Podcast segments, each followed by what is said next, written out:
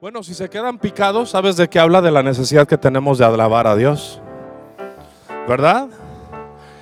Y la verdad, pues, cuando salieron todas, este, algunos se sentaron, otros se pararon. Si quieren, otros súbanse a la escalera.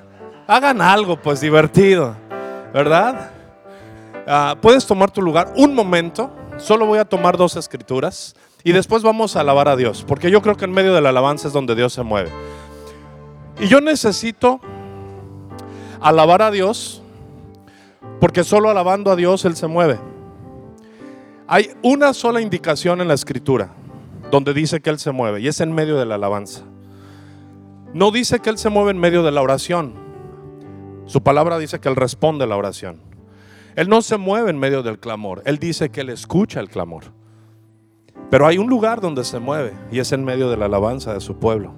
Por eso es un ministerio tan peleado, tan atacado. Porque Satanás no quiere que Dios se mueva. Porque cuando Dios se mueve, el universo tiembla. Y cuando Dios se mueve es a favor tuyo y a favor mío, a favor de nuestra familia. Ayer fue un momento muy difícil para mi hermana. Mi sobrino hubiese cumplido 26 años el día de ayer. Entonces fue un momento, o sea, vivir la realidad de ya no estar con alguien tan alegre, de ya no estar con alguien que marcó un precedente de ser feliz en todo momento, pues es difícil. Pero hay que acordarnos de esos valientes hay que acordarnos como los héroes de la fe en Hebreos 11, de esos que vieron caer gigantes, de esos que hicieron caer muros, de esos que ofrecieron al Señor y muchos de ellos aún saludaron promesas de lejos, ni siquiera las recibieron, las saludaron de lejos. Y todo esto que estamos aquí haciendo, yo no hago un show, ni, ni mucho menos. Te quiero enseñar con mi vida que se puede adorar y que se puede alabar en medio de las, de las adversidades. Uno de los problemas de muchos creyentes es que dejan de creer cuando las cosas se ponen mal. Y eso no es ser creyente, eso es ser simpatizante. Entonces cuando nosotros creemos, es tiempo favorable cuando las situaciones no están bien, para poder ser realmente esas personas que resplandezcan en medio de las tinieblas. Y el Espíritu Santo nos ha llevado en una aventura maravillosa. Segunda de Corintios 5:7. Hemos visto que el Espíritu Santo nos empodera, nos da llenura, nos guía, nos enseña. Yo te quiero decir que no es por vista. Yo no veo bien las cosas en este momento en muchos entornos de mi, de mi vida. No las veo bien. Gracias a Dios nos han estado, este, Dios nos ha librado ah, de estar en una situación más adversa hace dos semanas. Cuando tuve que salir de viaje, ya sabes, se metió una persona a la casa, pero vimos la gloria de Dios, no se llevó nada. Lo único que está provocando pues es que nos encerremos más, tuvimos que hacer más protecciones. Ah, pues te no, contabas con que ibas a hacer eso y lo haces, no contabas con invertir en eso y lo inviertes. Pero gracias a Dios, gracias a Dios que de una y mil formas ah, Dios hace cosas maravillosas. Entonces te digo una cosa, ah, si el pastor y la pastora, si la familia pastoral es tocada y es retada, ¿cuánto más lo serán ustedes. Pero te digo una cosa, esta es la actitud que tenemos de adorar a Dios. Porque con esto te podemos decir que sí se puede. Yo podría predicar muchas cosas que se oyeran lindas, pero si tú me ves derrotado cuando hay lucha, pues entonces, ¿dónde está la convicción? Muchos se levantan, hablan, se comprometen, dicen, pero a la hora de la prueba desfallecen. ¿Y sabes por qué? Porque no es por nuestra fuerza, sino por el poder del Espíritu de Dios. Por eso necesitamos tener intimidad con Dios. Porque no es una emoción, sino una real convicción. Amén. Dice, por fe andamos, no por vista. Dile a la persona que está cerca de ti, por fe ando, no por vista. Porque amado, créemelo que ahorita pues yo no veo nada bien. Nada bien pero tampoco veo todo mal. Yo veo que sendas Dios hará donde piensas que no hay. En maneras que no podemos entender, Él me guiará, a su lado estaré.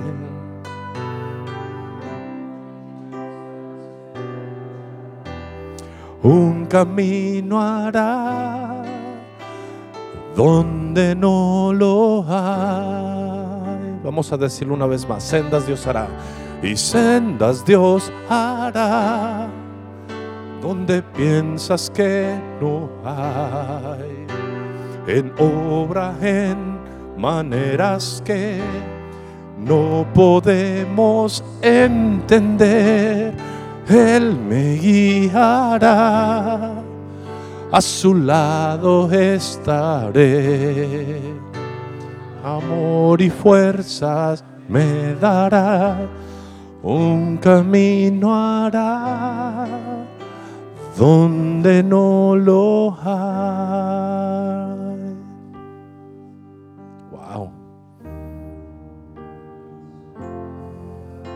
Fíjate lo que dice. Y agua en el desierto, ¿eh? agua en el desierto encontrar. La tierra, Señor, la tierra pasará. Su palabra eterna es. Él hará algo nuevo y sendas Dios hará donde piensas que no hay. ¿Sabes de dónde sale tanto? De lo que hay en mi corazón. Por años. Se llama constancia en la palabra, en la experiencia. Siempre les digo a los muchachos,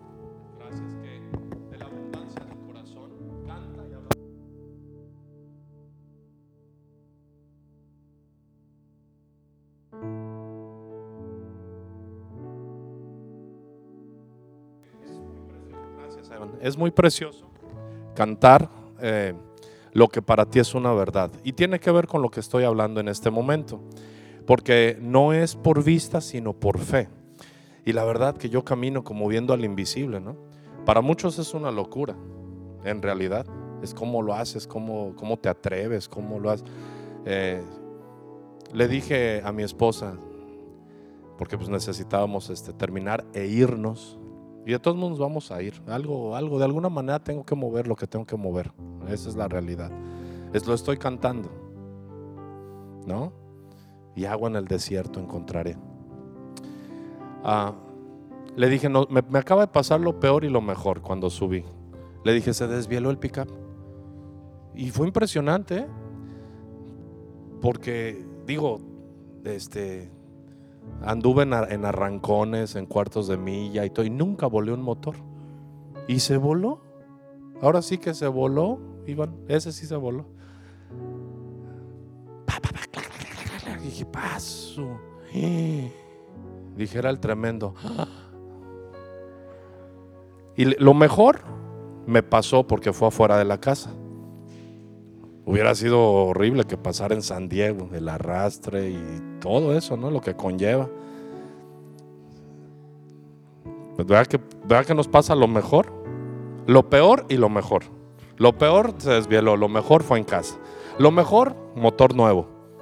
Lo peor, pues el viejo ya pasó. Así es. Amados, esa es la vida que tenemos que aprender a vivir. Es una aventura con Jesús. No es, es más que teología, es más que cualquier onda. Y dice la palabra algo hermoso. Vamos a Juan, en el Evangelio de Juan. Eh, todo lo que está sucediendo acá, a ver, y luego, ¿cuántos le dicen a Dios gracias por la vida de Javi? Porque eh, Javi no es, no, no tiene tantos años como un servidor, pero es un estuche de monería, sabe muchas cosas, ¿verdad? De atrás. Y eso es una bendición, Javi, de veras. Gracias. Gracias por estar atento, ha valido, ha valido la pena todos los años que también pues fueron difíciles para ti, porque eso de estar en una congregación comprometido cuando no hay lo que quisieras, solo Dios lo puede recompensar con el paso del tiempo. Que Dios te siga llenando, Javi, a ti y a todos. Dice esta hermosa escritura, eh, ahí 14, por favor, Juan 14, 26, es exactamente lo que en este momento pasa en mi vida. Entonces, ah, pues hoy me lo recordó Dios. Dios me lo puso claro. Y Jesús habla, dice más el consolador, el Espíritu Santo, a quien el Padre enviará en mi nombre, Él os enseñará todas las cosas y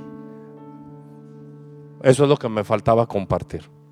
Y os recordará y os recordará lo que yo os he dicho.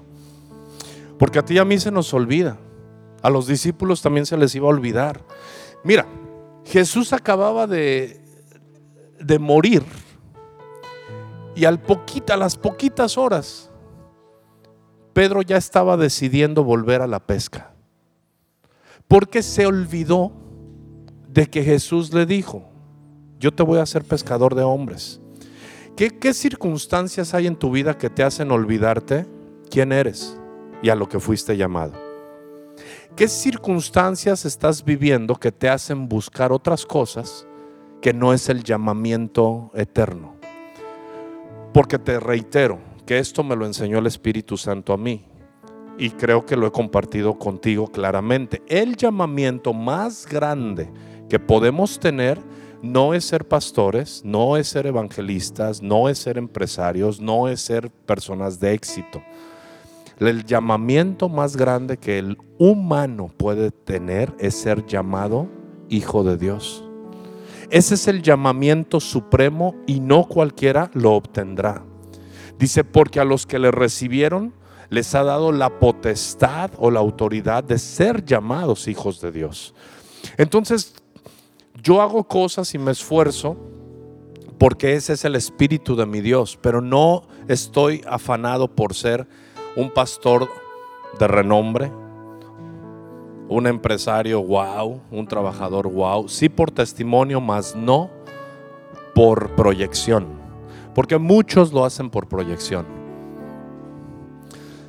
Toda la gloria la honra y honor.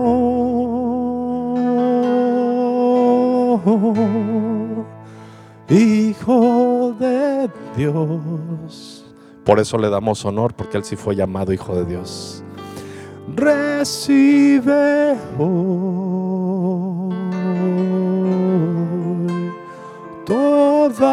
la gloria la honra y honor. En el verso 11 voy ahí a dar lectura en el mismo capítulo de Juan. Porque cualquiera que se... No, no, no, estoy en Juan. Perdón, estaba aquí yo en Lucas en mi Biblia. Bueno, si me lo proyectas el 11, por favor. Creedme que yo soy en el Padre y el Padre en mí. De otra manera, creedme por mis obras. De cierto os digo que el que en mí cree las obras que yo hago, él las hará también. Y aún mayores hará porque yo voy al Padre. Y todo lo que pidierais al Padre en mi nombre lo haré porque el Padre, para que el Padre sea glorificado en el Hijo. Es muy importante ser hijos de Dios para que Dios sea glorificado. Cuando hay algo que sucede bueno en nuestra vida, la gente puede decir gloria a Dios. Fíjate qué maravilloso. Cuando Jesús es anunciado en la tierra a los pastores, ¿qué fue lo que exclamaron? Gloria a Dios en las alturas y paz en la tierra. Ok, buena voluntad para con los hombres. Entonces todo lo bueno que pase en ti y en mí esto le va a dar gloria a nuestro Padre. Por eso es importante que en medio de cualquier circunstancia podamos comportarnos a la altura para que el Padre sea glorificado. Porque lo primero que las personas hacen cuando tú y yo no nos comportamos a la altura es blasfemar contra Dios y decir, si así son los cristianos y al que están poniendo por delante es a Cristo. Cuando tú y yo no somos de buen testimonio, lo que sucede es eso. Dicen, mm, si así son los cristianos, pues entonces ¿para qué? Y el que, el que está siendo perjudicado y vituperado es Cristo, porque están tomando su nombre para echar abajo cualquier cosa buena. Entonces, este pedacito ahorita que entonamos de, de toda la gloria, la honra, Hijo de Dios, realmente Jesús recibió toda la gloria. Pero tú y yo en Isaías 60 también vimos que tú y yo también recibiremos esa gloria. Porque dice, levántate porque la gloria del Señor ha venido sobre ti. Entonces eso de que Dios no comparte su gloria con nadie es cierto, pero Dios abraza con su gloria a sus hijos y les dice, va, ahí va, esto es parte de mi gloria. Porque yo me glorifico en los hijos que me obedecen, en los hijos que caminan conmigo. Y eso es bien, bien maravilloso. Entonces, pues no es por fe, es por vista. Yo te animo a que tengas una temporada de oportunidad. Ah, dejemos de entrar en conflictos, seamos sabios. Lo digo por las personas que en, un momento yo también caí en esa onda, eh, porque es una onda de hombres. No, que, que, si no es, que si no nació en esta fecha, no, que si nació en esta fecha, no, que si luces, no, que si árbol, no, que si. Finalmente, ¿sabes qué? Dice que cuando Jesús en las bodas de Canaán convirtió el agua en vino, dice, y esto fue principio de señales. Entonces, ¿una señal para qué es? Una señal nos indica alto, siga, vuelta a la derecha, no estacionarse o estacionarse, zona de carga y descarga. Esas son las señales, ¿verdad? Vamos hacia Tijuana y ¿qué dice? Tijuana y nos marca la carretera 1D, libre, cuota, señales. Las señales nos ayudan a caminar. Entonces cuando Jesús es invitado a las bodas de Canaán, él aprovechó ese momento porque Dios aprovecha todos los momentos para dar señales. Y fue principio de señales, no milagros, porque él no es un milagro. O sea, Jesús no necesita una vid para hacer vino, como no necesita la luz del sol para decir sea la luz. Cuando él dijo sea la luz, habló de su palabra, no del sol. El sol fue hasta el cuarto día. Entonces, amados, aprovecha este tiempo. Aprovecha este tiempo para que en tu vida y en mi vida haya una señal. Ayer yo le envié un mensaje a mi hijo y le estaba compartiendo antes de saber yo lo que ya supimos hoy en la mañana y le estaba diciendo, Abraham, quiero que sepas y que te quede muy claro que tu vida es solamente una herramienta que Dios puede y quiere ocupar. Tus proyectos no son tan importantes como los proyectos de Dios en ti. Brilla, hijo, brilla, porque ese es el llamado más grande que tienes, brillar en medio de las circunstancias. Y le dije, sabes, Dios no está pensando en tus proyectos, Dios está pensando contigo en los suyos. Así que ánimo y esfuérzate. Y sé valiente. Le dije, lo más grande que tú puedes llegar a ser es ser un hijo de Dios y un hombre de Dios. Eso es lo más grande. Lo demás serán historias olvidadas. Que si saliste en Armani, que si te pusiste unos calzones de Calvin Klein, porque así es, ¿no? O sea, piénsalo. Las grandes marcas. Por ejemplo, yo creo que para toda modelo, eh, como mujer, decir, no hombre, salí en Chanel o en Victoria's Secret sería wow. Pero ¿sabes qué? La tierra y el cielo pasarán, pero sus palabras permanecerán para siempre. Así que yo me voy a, tal vez, ¿no? Tal vez me ponga así medio arrugadito o tal vez bien arrugado, tal vez pelón, tal vez no. Ya les dije que si me quedo así mucho más pelón me voy a dejar el cabello largo, voy a hacer una cola, así como David, y las barbas hasta acá. Y todos me han dicho que no, pero yo les anticipo por si un día me ven así, que no ando descuidado ni deprimido, ya estoy en el espíritu, este, así medio absalónico, ¿no? De, traer la mata, todo lo que da, aunque sea en la parte de atrás, como moicano. Pero aunque eso pase, lo que nunca va a pasar, ni aquí en la tierra, ni en el cielo, es lo que yo haya dicho de la palabra de Dios. Eso nunca va a pasar. Mi papá tiene muchos años que partió con el Señor. Tiene 42 años que partió. Y sabes, hay personas que siguen recordando prédicas que él ah, citó. Por la palabra de Dios que habitaba en su corazón, las personas se acuerdan de él. Tal vez ya ni se acuerdan de sus características físicas o de cómo fue la última vez vestido cuando predicó. Pero es impresionante encontrarme a personas que recuerdan mensajes por los cuales Dios habló a los corazones. Entonces, amados, si nos ponemos no tan fashion, si se nos van todas las cosas que naturalmente se tienen que ir, que la luz de Jesús nunca, nunca se aparte de nuestra vida.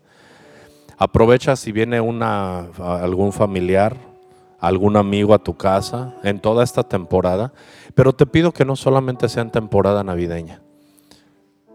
Decidamos, todos decidamos vivir una temporada donde Jesús nació cada día de nuestra vida. Yo creo que eso es lo más lindo. Por ejemplo, los niños me gustó muchísimo lo que hicieron.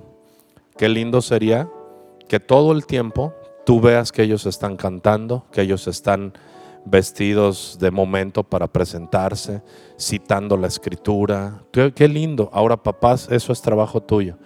Aquí solamente se refuerza algo que tú puedes hacer en casa. En casa es el taller donde la escultura maravillosa del carácter de Jesús puede notarse en nuestros niños. Aquí solamente es como el museo donde se exhiben esas piezas de alto valor, pero los valores se viven en casa. Los que tienen a sus hijos todavía pequeñitos, por favor, dales toda tu vida, dales tu tiempo que sea de calidad en la instrucción divina. Y los que ya tenemos hijos grandes, no claudiquemos con ser un ejemplo. Porque ahorita mi hija y Abraham ya nos pueden juzgar por todos los años que hemos dicho que creemos en Dios, que, que hemos predicado. Y si bien hay muchas cosas por las cuales yo he tenido que pedir perdón y seguiré pidiendo perdón, por algo hasta el día de hoy todavía no podrán señalarnos a Ana y a mí, que es haber claudicado en la batalla. Y eso así yo quiero terminar mis días. Que el día de mi despedida y el día de la despedida de mi esposa puedan decir, mis papás caminaron siempre agarrados de la mano de Dios a pesar de todo. Eso es tener valor en esta vida. Y eso es lo que tú y yo podemos hacer con todo nuestro corazón. Te voy a pedir que inclines tu rostro y que le digas, Señor, levanta tu voz y lo crees en la palabra y di, Señor Jesús, no es por vista, es por fe. Por fe en lo que tú hiciste, no en lo que yo hago. Es por fe en lo que tú sé que harás, que seguiré caminando. Dame, Señor, esa forma de pensamiento que siempre todo lo que yo haga glorifique a mi Padre Celestial. Dame la conciencia que los que me ven están queriéndote ver a ti. Que los que me ven anhelan tu reino, Señor. El gozo, la paz y la justicia que el mundo no ofrece. Dame tu buen espíritu, Señor que me recuerde siempre cada palabra en el nombre de Jesús.